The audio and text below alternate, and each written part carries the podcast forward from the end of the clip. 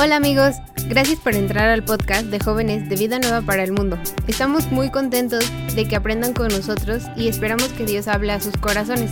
Así que demos inicio a la prédica. Eh, si pueden, acompáñenme a Santiago capítulo 5, versículo 19 y 20, y vamos a comenzar con nuestra última prédica del libro de Santiago, más acertadamente de la epístola de Santiago. Dice el versículo 19, y voy a estar leyendo desde la Reina Valera, dice, hermanos, si alguno de entre vosotros se ha extraviado de la verdad y a alguno le hace volver, sepa que el que haga volver al pecador del error de su camino, salvará de muerte un alma y cubrirá multitud de pecados. Padre, gracias porque nos permites estar en este día todos juntos, reunidos, para poder conocer acerca de tu palabra. Gracias porque tú nos permites alabar en este momento tu nombre. Y no solamente con la música, sino también con unos corazones que están dispuestos a escuchar tu palabra. Permítenos ahorita tener esos corazones que reciben tu corrección, que reciben tu aliento, que se esfuerzan ellos en estar predicando la palabra aún dentro de esta iglesia y a todas las personas para que todas lleguen al pleno conocimiento de la verdad.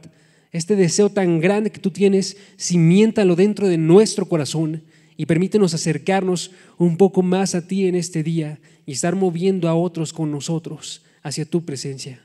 En el nombre de Dios Jesús. Amén. Ok. Hay un gran propósito dentro de estos dos versículos que Santiago quiere ser claro.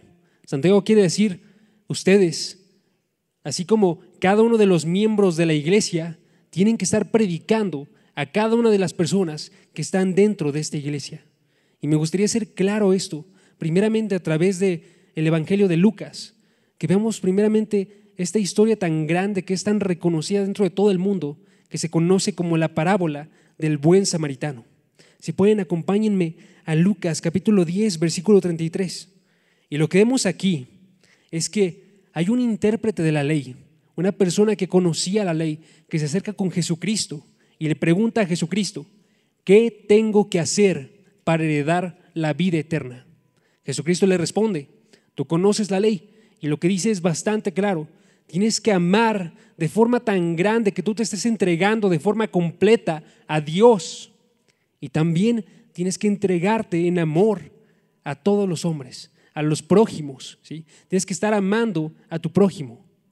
Ahora, lo que comienza esta historia del buen samaritano es que este hombre, este intérprete de la ley, responde mal a la forma en la que le habla Jesucristo. Él no responde, ok Jesucristo, entonces ¿cómo puedo amar yo más a Dios y amar a mi prójimo? Sino que él responde, ok, pero ¿quién es mi prójimo? Estaba queriendo limitar a quienes iba a estar amando a esta persona. Y entonces Jesucristo le dice, esta parábola. Había un hombre que estaba de camino de Jericó, que diga de Jerusalén a Jericó, y de repente se encuentra con una gran banda de ladrones. Y estas personas lo atacan y lo dejan medio muerto y lo dejan tirado. Y luego, en ese sufrimiento, pasa primeramente un sacerdote. Lo ve y viéndolo, se pasa de largo. Segundo, pasa un levita. Lo ve y viéndolo, pasa de largo. Y tercero, se acerca una persona, un samaritano, y nos dice el versículo 33, ahora sí, dice, pero un samaritano que iba de camino vino cerca de él y viéndole fue movido a misericordia. Significa, esta persona lo vio y tuvo esa compasión y ese amor por él que después fue expresado en curar a la persona, en vendar a la persona, en estar cuidando de la persona, en estar dándole alejamiento a la persona y en estar pagando por la persona. Y entonces Jesucristo termina la parábola y no vemos, no lo hace para responder la pregunta ¿quién es mi prójimo? sino lo hace para hacer su propia pregunta a Jesucristo. Jesucristo le pregunta al intérprete de la ley, entonces, intérprete, ¿tú eres como este prójimo? Esta es la forma en la que se acerca a Jesucristo. Y esa es la forma en la que creo Dios se está acercando con nosotros en estos dos versículos de Santiago. Nos está diciendo, eres tú aquel que está siguiendo este ejemplo. Eres tú aquel que no está buscando alejarse de las personas, sino que está buscando procurarles bien, aun cuando a ti te cuesta. Él está queriendo realizarnos una pregunta, que es, ¿actúas tú como el prójimo que cura y cuida al perdido?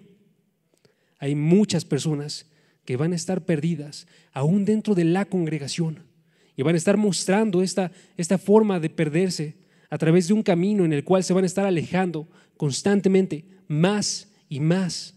Y las personas que llevamos tiempo dentro de la iglesia, aun si es poco tiempo, podemos ver que esto es algo extremadamente real y es algo que nos llena de tristeza. Pero esa es la forma en la que se acerca Santiago para poder evitar esto. Y lo ha realizado a través de toda la carta. Santiago lo que realiza con estos dos versículos, primeramente es establecer que este ha sido su corazón a través de toda la epístola. Santiago nos está queriendo decir cuál es la fe verdadera y cuál es la fe falsa para que nosotros lleguemos a la fe verdadera. Nos ha mostrado en cada una de las partes de la vida, viendo a través de cómo es que nosotros obramos con nuestra lengua, a través de cómo es que nosotros actuamos con las personas, si somos personas que hacen favoritismos con las personas, o si somos personas que aman el mundo y lo abrazan, o si somos personas que abusan de aquellos que tienen abajo. Y a través de esto observar, ¿estás tú en la fe verdadera?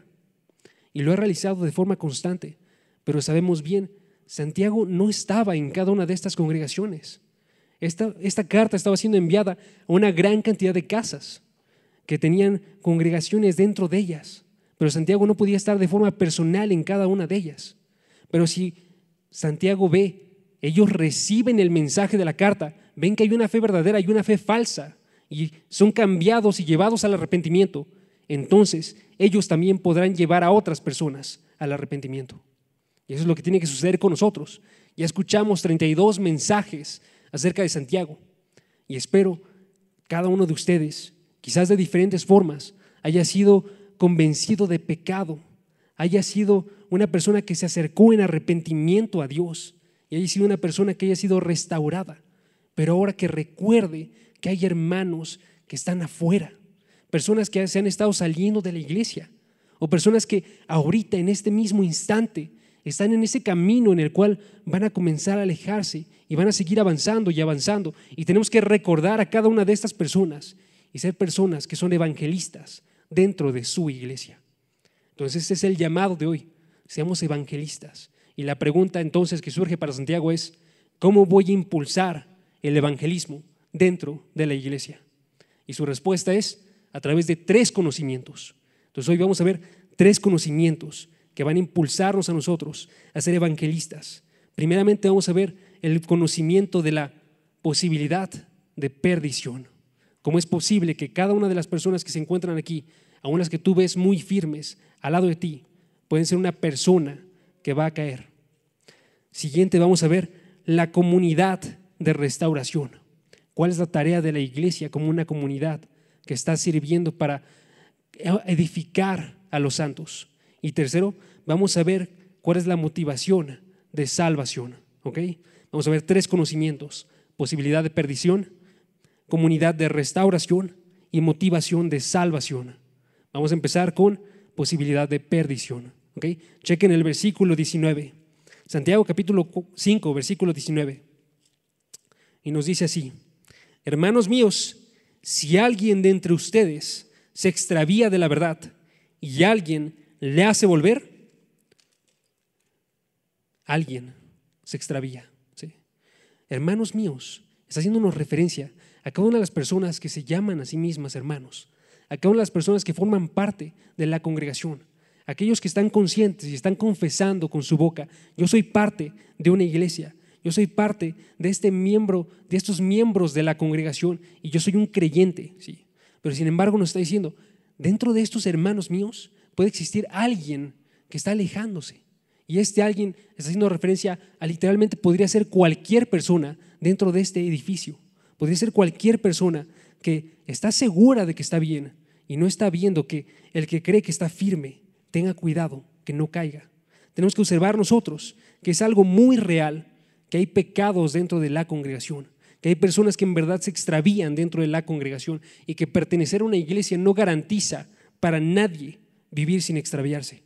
Tenemos que estar viendo nosotros que lo está haciendo gráficamente Santiago para poder expresar de forma verdadera. Si ustedes piensan en, extraviarse, ¿qué es lo que piensan? Yo pienso personalmente en una imagen de un niño que anda sin su madre. Y este niño va y cuando es soltado por la madre empieza a andar por cualquier lugar y empieza a perderse de forma constante y constante y constante. ¿sí? La Biblia da otras imágenes. La Biblia da, por ejemplo, una imagen de una oveja que se, aleja del resto del ganado. Entonces esta oveja empieza a perderse y continúa y continúa y continúa. Y esa es la imagen que tiene Santiago para cada uno de nosotros. Cada uno de nosotros puede andar en un rumbo en el cual está yendo por falsedad. Aquí dice, chequen lo que dice, si alguien de ustedes se extravía de la verdad, está hablándonos de una verdad objetiva, está diciéndonos, en verdad existe la verdad y el error, existe la justicia y la injusticia, existe la bondad y la maldad, existe un camino que es con Dios y un camino que es en contra de Dios. ¿sí? Y no podemos perder de vista nunca esto, porque solamente asume hay dos caminos, ¿sí? Un camino que está llevado con Dios y un camino que va de cualquier otro lado yendo en contra de Dios. ¿sí? Dentro del mundo hay una creencia de que ni siquiera existe la verdad. Richard Rorty, por ejemplo, dice que la realidad es un constructo social, que la verdad es simplemente algo que ocupamos nosotros para nuestros propios este, medios actuales. Aquello que queremos conseguir el día de hoy es lo que define la verdad. Pero la Biblia dice, no es así. Cualquier persona que no está consciente de la verdad y no está predicando la verdad, o una persona modernista el día de hoy que está diciendo no existe la verdad, es una persona que está extraviada, es una persona que está yendo como un impostor, diciendo a las demás personas y predicando a las demás personas sus mentiras, y que va a ir de mal en peor, engañando y siendo engañados. Y esta no es la forma en la que tenemos que ver nosotros la vida. Ellos atacan la verdad, pero la iglesia levanta la verdad. Literalmente ese es el propósito de la iglesia. La iglesia nos dice 1 Timoteo capítulo 3, versículo 15, tiene que ser una columna y baluarte de la verdad.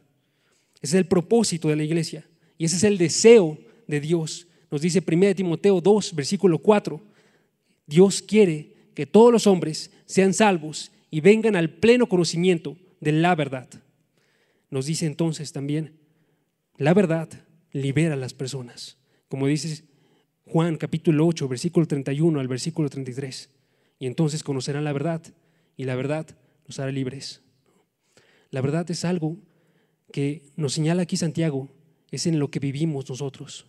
Como iglesia tenemos que andar nosotros de forma constante en este camino y estar buscando nosotros caminar a través de él y vivir una vida entera dentro de este camino. Si notan eso, nos está haciendo referencia a una vida que se vive en la verdad, caminando en ella. ¿sí? No nos está diciendo la verdad solamente es algo que tú razonas dentro de tu mente. No nos está diciendo la verdad solamente es algo que tú realizas con tus manos, sino que Santiago tiene esta mentalidad y tenemos que aprender nosotros esta, que nunca se separa el razonamiento, la parte de cómo es que nosotros pensamos, de la forma en la que nosotros actuamos. Nunca se separa la parte intelectual de la parte moral. Nunca se separa la parte teológica de la forma en la que nosotros estamos llevando nuestras acciones. Y tenemos que aprender. Teología literalmente es la ciencia para vivir para Dios. Si nosotros vemos eso, veremos, la teología es la mayor ciencia que existe en todo el mundo, porque es una ciencia práctica, es una ciencia que tiene a Dios en el centro, y es una que está pensando no solamente es que yo conozca a Dios, sino es que yo esté viviendo para Él. Que no nos separemos nunca de estos pensamientos y que siempre pensemos nosotros, en verdad yo quiero vivir una vida que sea íntegra, que esté formada por estas dos, por un conocimiento pleno y por una forma de actuar acorde a ese conocimiento. Porque cualquiera de estas dos separaciones significa un salir de la verdad. Ese salir de la verdad entonces puede ser doctrinal o puede ser moral.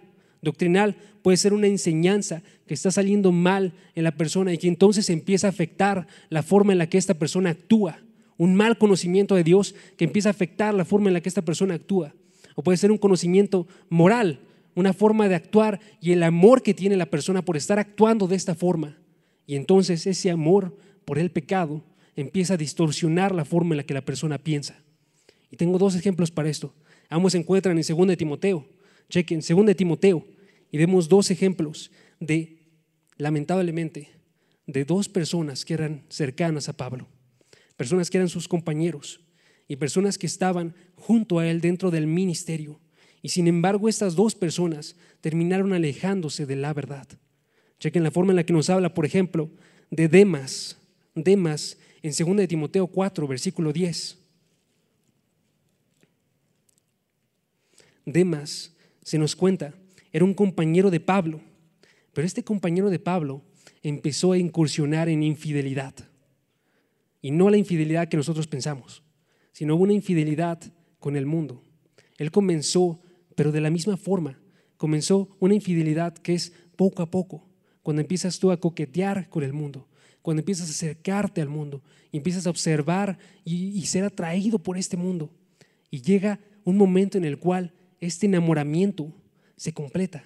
Chequen lo que nos dice 2 de Timoteo capítulo 4, versículo 10, que dice así, dice, pues Demas me ha abandonado, habiendo amado este mundo presente, y se ha ido a Tesalónica. Vemos, él se enamoró del mundo por andar coqueteando con el mundo. Y la forma en la cual él empezó a amar estas acciones y empezó a actuar en relación al mundo, cambió tanto su forma de pensar que entonces abandonó a Pablo. Vemos, él tuvo un error moral, una forma de actuar, y entonces ese, ese error moral hizo que sus creencias se empezaran a adaptar a la forma en la que él quería vivir. Esto sucede de forma constante, hermanos. Cada uno de nosotros tiene que cuidar. No quiero hacer lo que es preferente para mí. No quiero actuar de la forma en la que yo creo que es bueno. Quiero actuar de la forma en la que la palabra me dice que tengo que estar actuando. En la forma en la que Dios está diciendo que yo tengo que estar obrando. Y siempre tengo que traer esto. No importa en lo absoluto lo que yo quiero. Si eso que yo quiero me va a estar alejando a mí de Dios. ¿sí? Y el segundo ejemplo se encuentra en el segundo capítulo. El segundo ejemplo es Himeneo y Fileto. Himeneo y Fileto en el segundo capítulo de 2 de Timoteo, versículo 17 y 18, se muestra aquellos que eran personas que formaban parte de la congregación, se vuelven enemigos de la iglesia, enemigos en la doctrina, empiezan a enseñar algo diferente. Chequen lo que dice el versículo. Dice, y su palabra carcomerá como gangrena, de las cuales son Himeneo y Fileto, aquellos que tienen una palabra que carcome, que se desviaron de la verdad, diciendo que la resurrección ya se efectuó, y se trastornan la fe de algunos. Ustedes podrían pensar, es algo pequeño, ¿no? Creer que la resurrección ya pasó, pero literalmente es un, es un conocimiento base de nuestro cristianismo. Y esta es la forma en la que tenemos que pensar nosotros al respecto. Si hay una mala teología, a fuerzas, la fe de las personas va a ser trastornada. ¿Por qué? Porque van a estar pensando de forma diferente a lo que está diciendo Dios dentro de la palabra y van a estar actuando con base a la forma en la que está hablando esta creencia y no con base a la forma en la que está hablando Dios acerca de las cosas.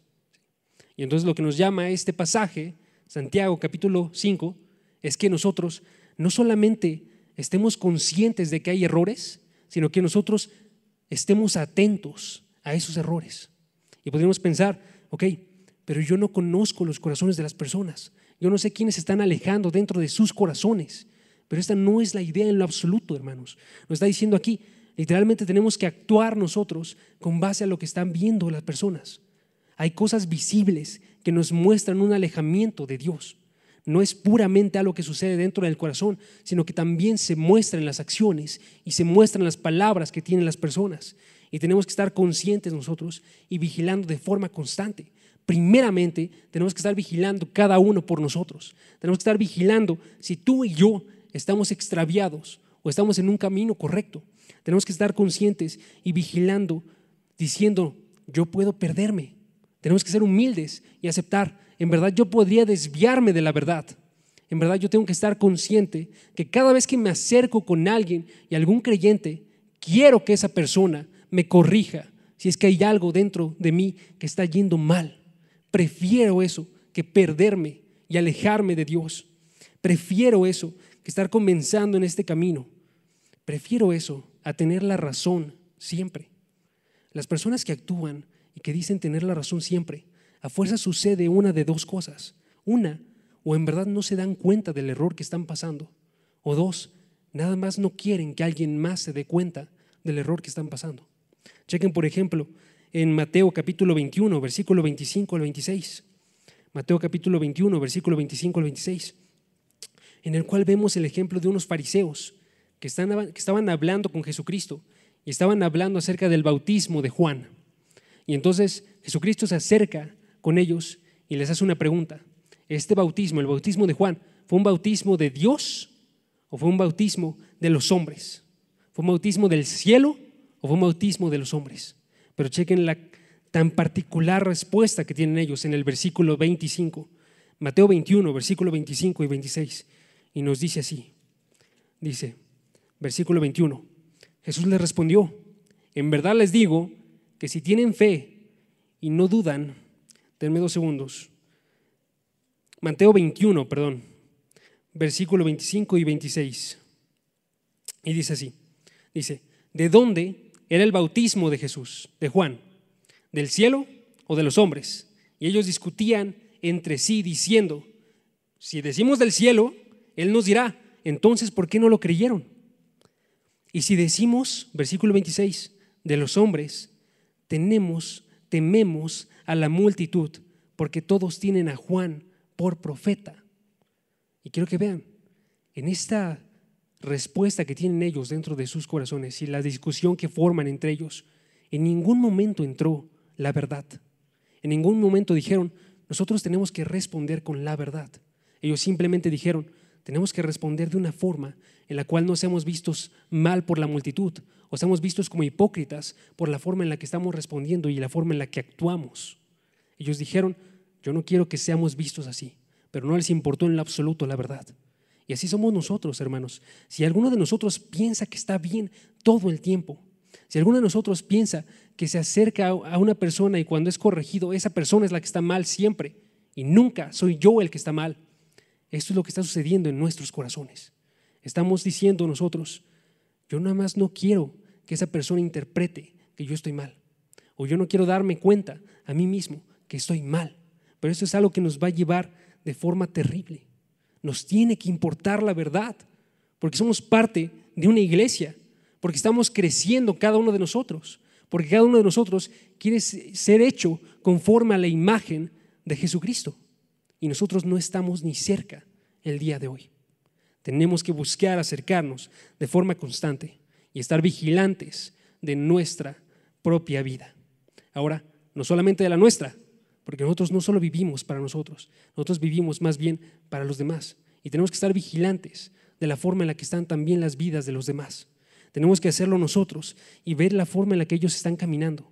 Pero una forma de ver que está siendo llevada con amor, una forma de ver que no está buscando juzgar nada más a las personas, sino una forma de ver que está preocupada por la vida de las personas y está consciente, estas personas van a tener que evadir un juicio.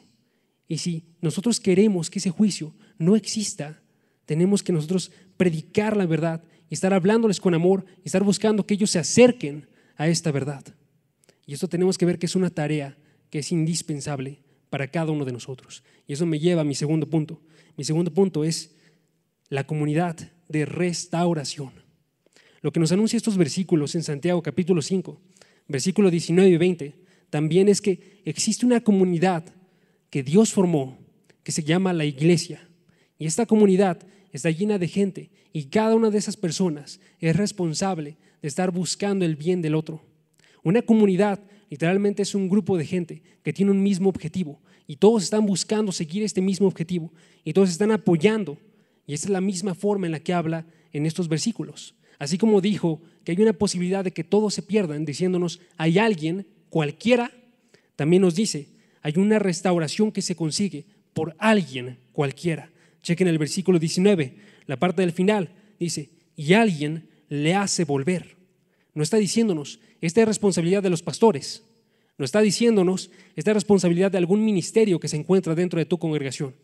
No está diciendo, esta es responsabilidad de absolutamente todas las personas que se encuentran dentro de la iglesia. Y así como cada uno de nosotros tiene que buscar la santidad sin la cual nadie verá al Señor, Hebreos 12, 14, así como cada uno de nosotros tiene que hacer la lucha de la fe, así también cada uno de nosotros tiene que acompañar al otro en esta búsqueda de santidad y tiene que acompañar al otro en esta lucha de fe. Entonces, si pueden, acompáñenme a Gálatas, capítulo 6, versículo 1, para observar uno de los pasajes más claros que nos habla acerca de esta forma de obrar. Que cada una de las personas de la iglesia tiene que estar buscando restaurar a los demás miembros de la congregación. Chequen Gálatas capítulo 6, versículo 1, nos dice así, hermanos, congregación, hermanos, aun si alguien es sorprendido en alguna falta, ustedes que son espirituales, aquellos que se encuentran bien y tienen un buen sustento debajo de sus pies, aquellos que son espirituales, restáurenlos en un espíritu de mansedumbre, mirándote a ti mismo, no sea que tú también seas tentado. Entonces vemos esto, chequeamos nuestras vidas, vemos que nosotros seamos espirituales y restauramos a las demás personas.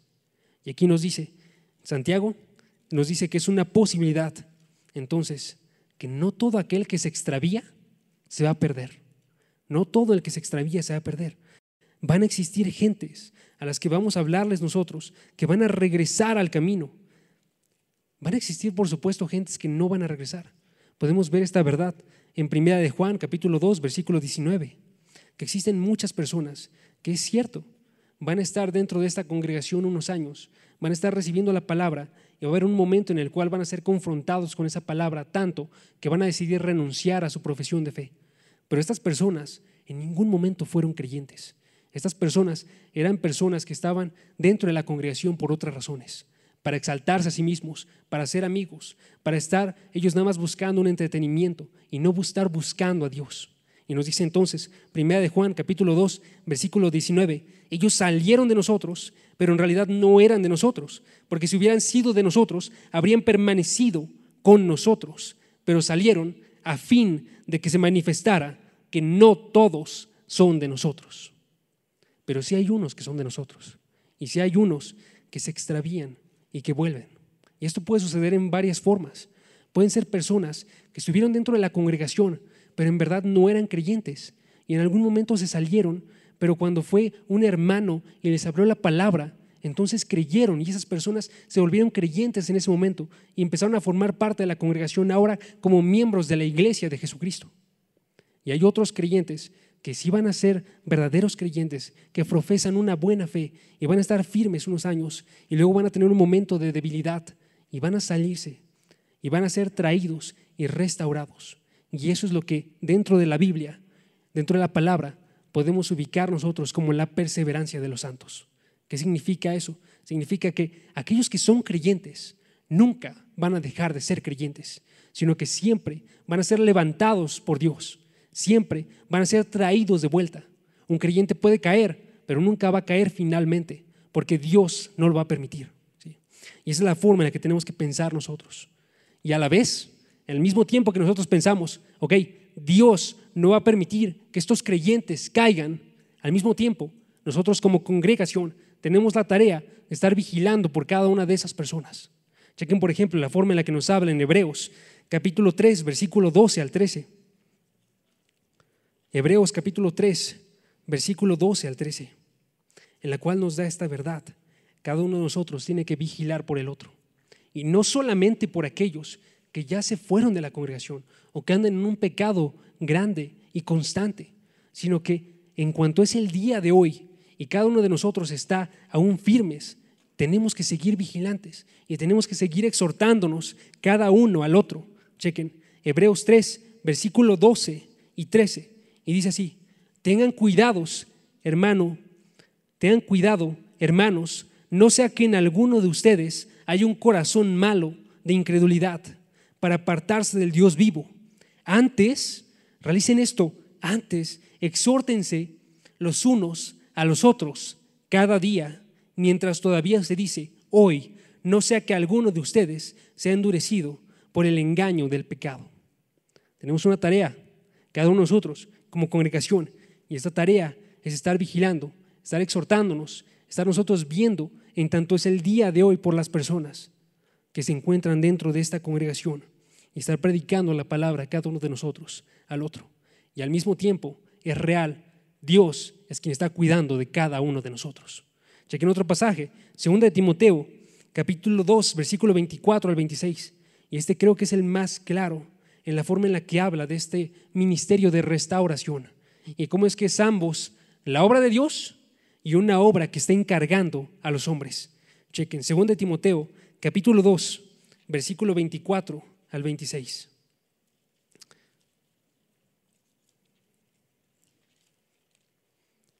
Y ahí nos dice la palabra. Y voy a saltarme una parte del versículo 24 para que no se asusten. El siervo del Señor, y versículo 25, debe reprender tiernamente a los que se oponen, por si acaso Dios les da el arrepentimiento. O sea, Dios vigila por el arrepentimiento de la persona. Pero el siervo va y tiene que reprender tiernamente a esta persona.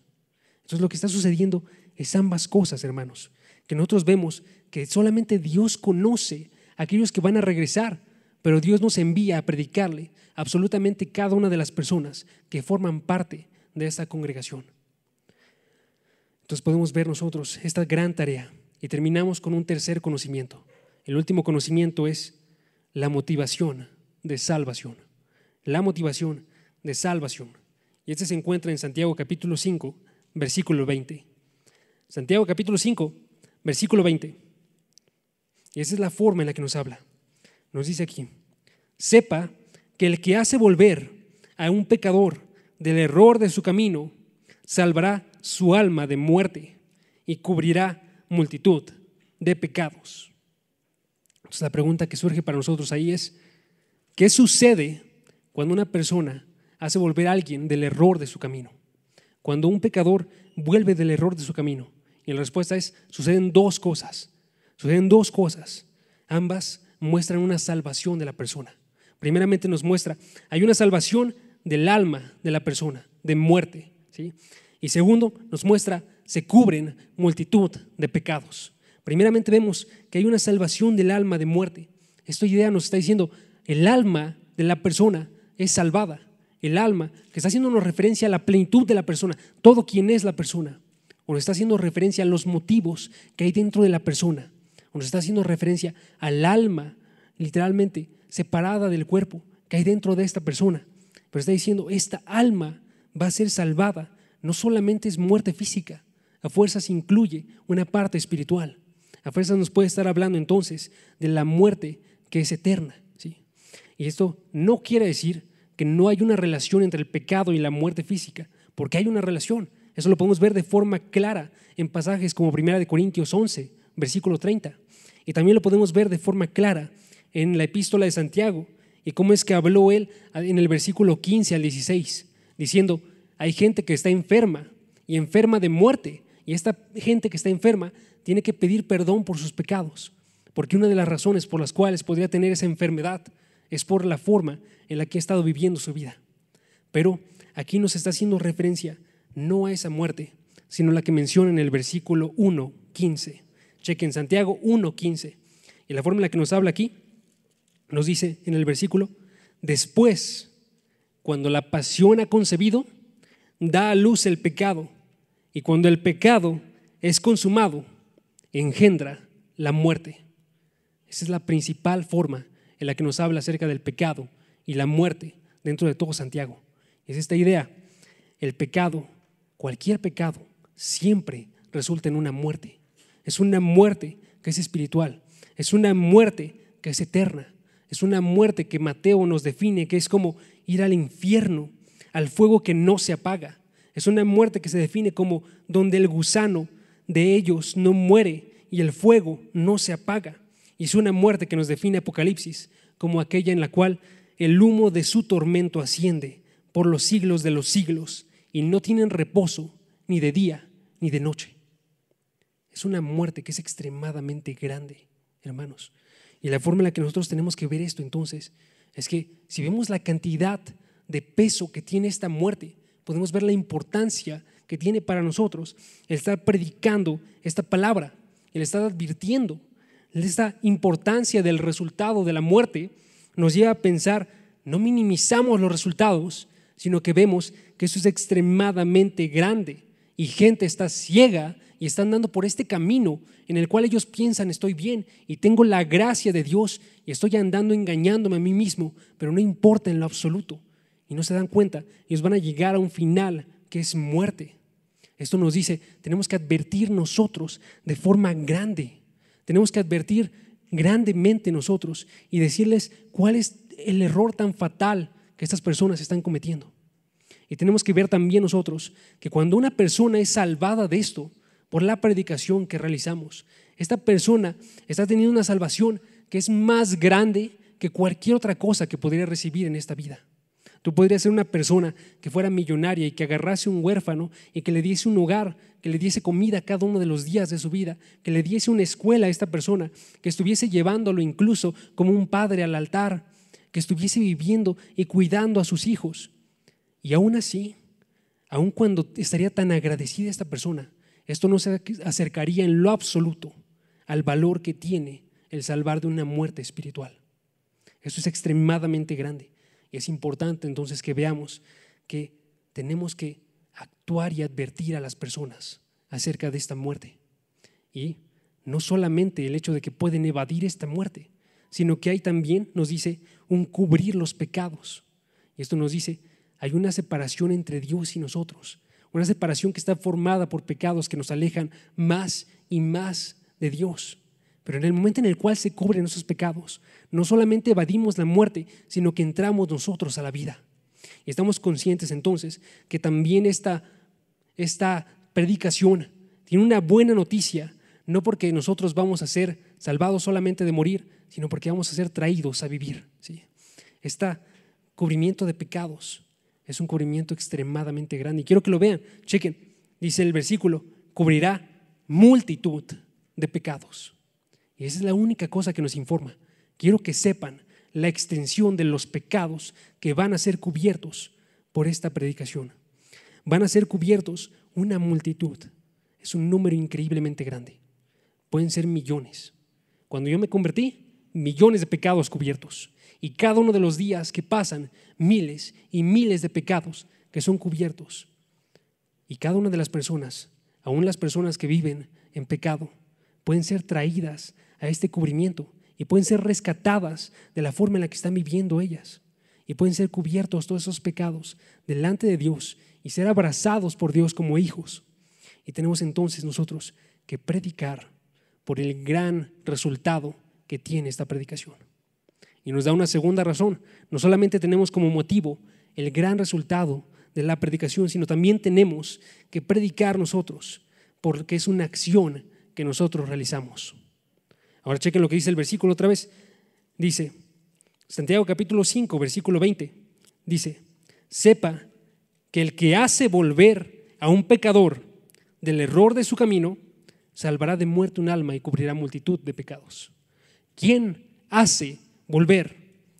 Dentro de, este, de esta oración, aquel que hace volver es aquel que es un miembro de la congregación.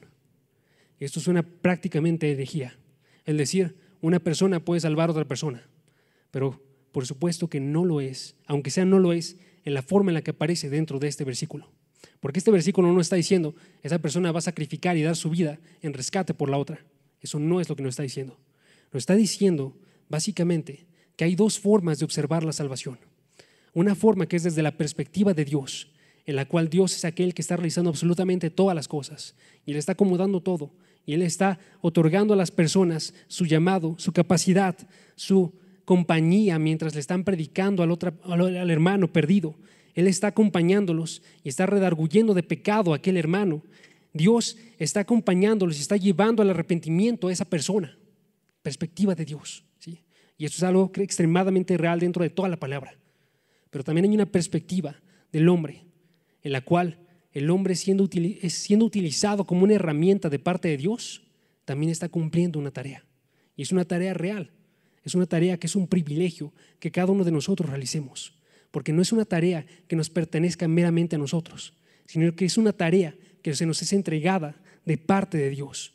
Y entonces tenemos que nosotros arrepender de forma grande y estar predicando, así como Isaías predicaba diciendo, busquen al Señor mientras puede ser hallado, llámenlo en tanto que está cerca abandone el impío su camino y el hombre malvado sus pensamientos, y vuélvase al Señor, que tendrá de él compasión, al Dios nuestro, que será amplio en perdonar. Y así tenemos que acercarnos nosotros y estarle hablando a las personas y estar predicando esta salvación para cada uno de ellos y ver que esa acción es una responsabilidad que estamos teniendo, un privilegio y una responsabilidad extremadamente grande.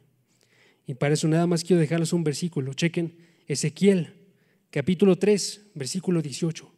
Y veamos que tenemos una responsabilidad en nuestras manos. Ezequiel capítulo 8, versículo 18.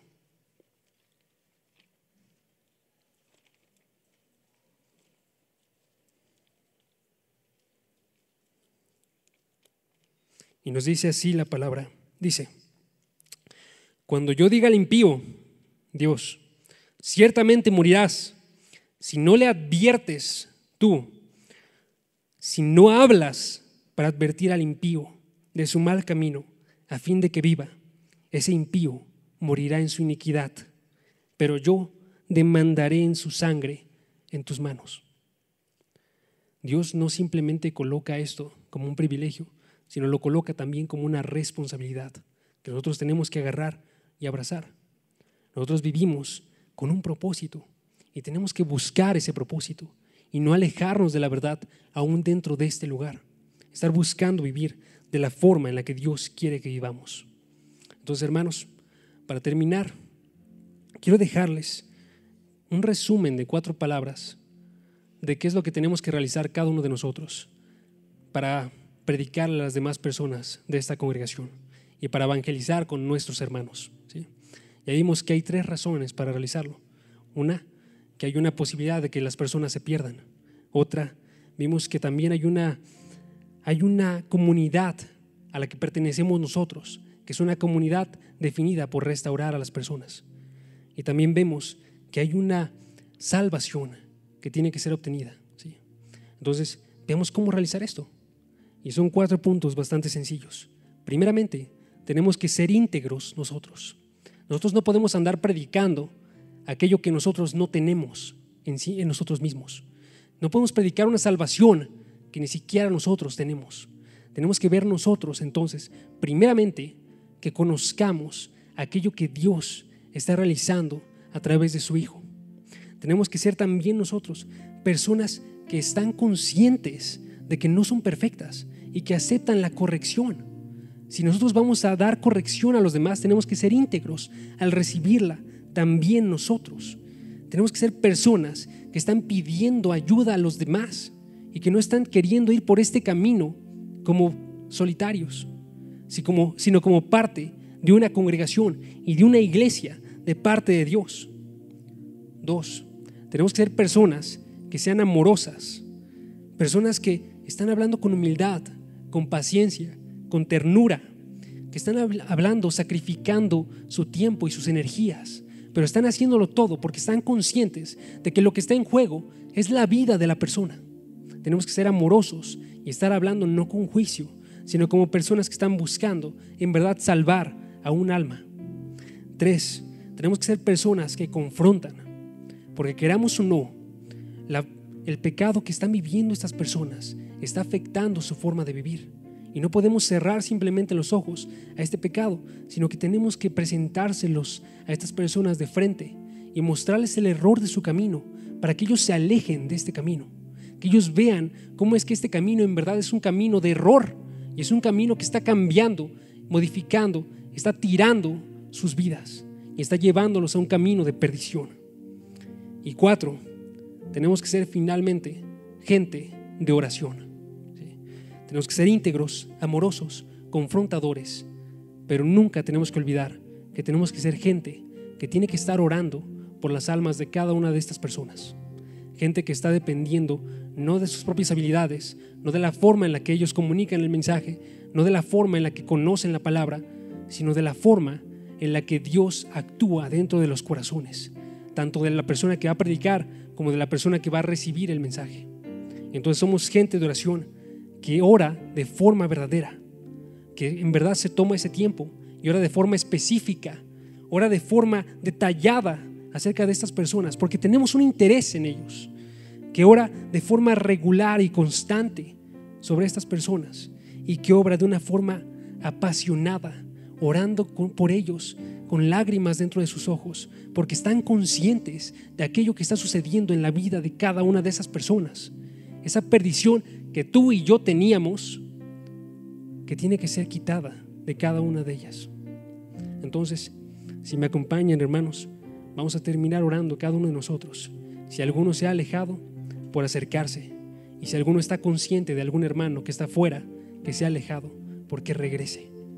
Padre, gracias porque nos permites en este día estar recibiendo tu palabra, porque tú eres un Dios grande que obra a través de gente que es extremadamente pequeña. Gracias porque tú en algún momento llegaste a cada una de nuestras vidas y nos hablaste a través de las palabras de un hombre, de un predicador, pero que estaba hablándonos palabras eternas. O a través de la lectura de esta palabra que nos está hablando cosas que son extremadamente grandes y que van más allá de nuestro entendimiento. Pero gracias porque tú nos hiciste comprender estas cosas y porque tú cambiaste nuestros corazones para ver a tu Hijo como glorioso, para ser nosotros salvados de esta muerte y para ser cubiertos todos los pecados que habíamos realizado. Padre, gracias porque tú cubres el día de hoy cada una de las cosas que realizamos mal. Aun si no tenemos la intención, o aun si nosotros ni siquiera conocemos, gracias porque tú perdonas esos pecados. Y permítenos en este momento tener un corazón que está anhelando la salvación, no solamente nuestra, sino la salvación de cada una de las personas que nos rodean, que están anhelando la salvación de aquellos que no conocen la palabra y que están anhelando también la salvación de cada uno de los miembros de la congregación que no están conscientes o que están conscientes pero se están engañando acerca de qué es lo que ellos creen. Padre, permítenos ser una herramienta que pueda hablarles a estas personas y que pueda predicar la verdad y que pueda mostrar el error de los caminos. Que sean salvadas estas personas de esa muerte. Que podamos abrazarlas nosotros como hermanos y podamos estar actuando de forma acorde cada uno de los años de nuestra vida vigilando por esas personas, exhortándonos los unos a los otros y andando de forma constante, creciendo hacia la imagen de tu Hijo. Permítenos ser parte de esta congregación que conoce quién eres en verdad y permítenos formar parte de este plan eterno que tú has realizado desde el comienzo de la creación y que vas a continuar hasta que estemos formando parte de tu reino. Padre, gracias por tus hermosas noticias y te decimos, nosotros que nos rendimos a ti y que queremos que tú obres absolutamente todo lo que tú quieres obrar en nuestras vidas. En el nombre de tu Hijo Jesús. Amén. Con tus donativos y ofrendas ayudas a que el mensaje de salvación llegue a más jóvenes alrededor del mundo. Aunque no puedas llevar la palabra personalmente, de esta manera estás formando parte de la obra de Dios. Si quieres saber cómo donar desde donde estás, te invitamos a que revises la descripción. Por tanto, id y haced discípulos a todas las naciones.